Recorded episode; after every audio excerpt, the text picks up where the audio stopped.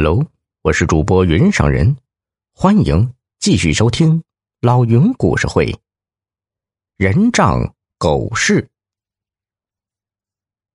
马干事这才松了口气，把好几罐东西往桌上一放。李二狗偷偷瞥了一眼，里头呢全是一些精巧的小饼干。哎，马干事，呃，客气了，你来都来了，还带啥饼干呢？谁知马干事白了他一眼：“ 你以为是给你吃的呀？想得美！”说完，指了指斗牛犬说：“这是狗饼干，进口的，专门针对它这样的怀孕的小狗，呃，用来调剂口味，补充营养。”李二狗听得瞠目结舌，半天才结巴道：“是是，好家伙！”这可比我们村里女人怀孕还金贵嘞！还别说，自从有了狗饼干，斗牛犬果然是食欲大增。可没多久，狗饼干就吃光了。李二狗没辙了，他狠了狠心，拿出仅有的积蓄，托人从县城里买一些狗饼干。几天后，马干事再次上门来了。李二狗立刻挺直了腰板准备邀功。马干事，你看看这斗牛犬是不是被我养壮了？谁知马干事一声不吭，挥手就让人把斗牛犬抱走。李二狗急得快哭了，拉着马干事的手说：“你们这是干啥嘞？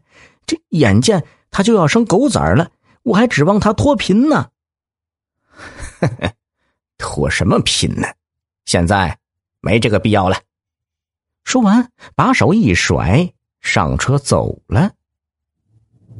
李二狗气得一屁股坐在地上，怎么都想不明白这是为啥。接下来呀，他把自己关在屋子里，好几天没出门。这天大早，他忽然觉得院门被拨开了，一瞧是旺财。只见这家伙饿的是皮包骨头，怯怯的探进脑袋，低声呜呜直叫。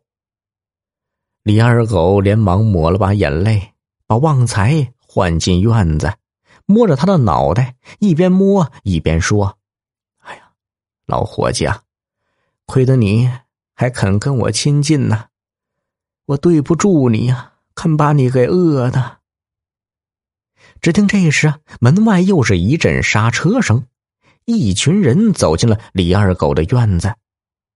李二狗仔细一看，这里头呢有吕副乡长，还有那个马干事，可为首的那人自己却不认识。只听为首的那人笑着说：“哎呀，老吕啊，前段时间我就对你说过，要来看看你们乡的这个呃困难户。哎呀，可是太忙了，计划取消了。”今天忽然想起来，还麻烦你陪我来一趟。吕副乡长抹了抹额头上的冷汗，心虚的望了一眼马干事。只听那人又笑着对吕副乡长说：“哎呦，这前不久我就听小马说过，你隔三差五下基层，哎呀，连困难户家的狗都认得你呀，和你亲热着呢。”听到这儿啊，李二狗才明白过来，什么用小狗来扶贫，那都是忽悠他的幌子。这个姓吕的，嘿，是想早早的把他的狗安插在自己家里，为的就是等上级来视察的时候，看出那狗跟他姓吕的亲，以显示自己勤政爱民。谁都没有料到。旺财此时突然从李二狗身边窜出去，狠狠的扑向吕副乡长和马干事。只听院子里是一阵犬吠，接下来又是一阵哝哝直叫。只有李二狗最明白，吕副乡长和马干事把斗牛犬送来的那一天，旺财就和他们结下梁子了。小耳朵们。本集已播讲完毕，别忘了动动小手点赞哦！再投个月票，老云拜谢了。